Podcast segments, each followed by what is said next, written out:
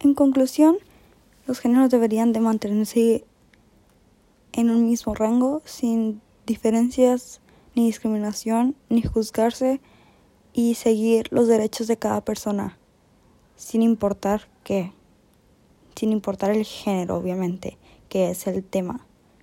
Y eso es lo que esperamos y gracias.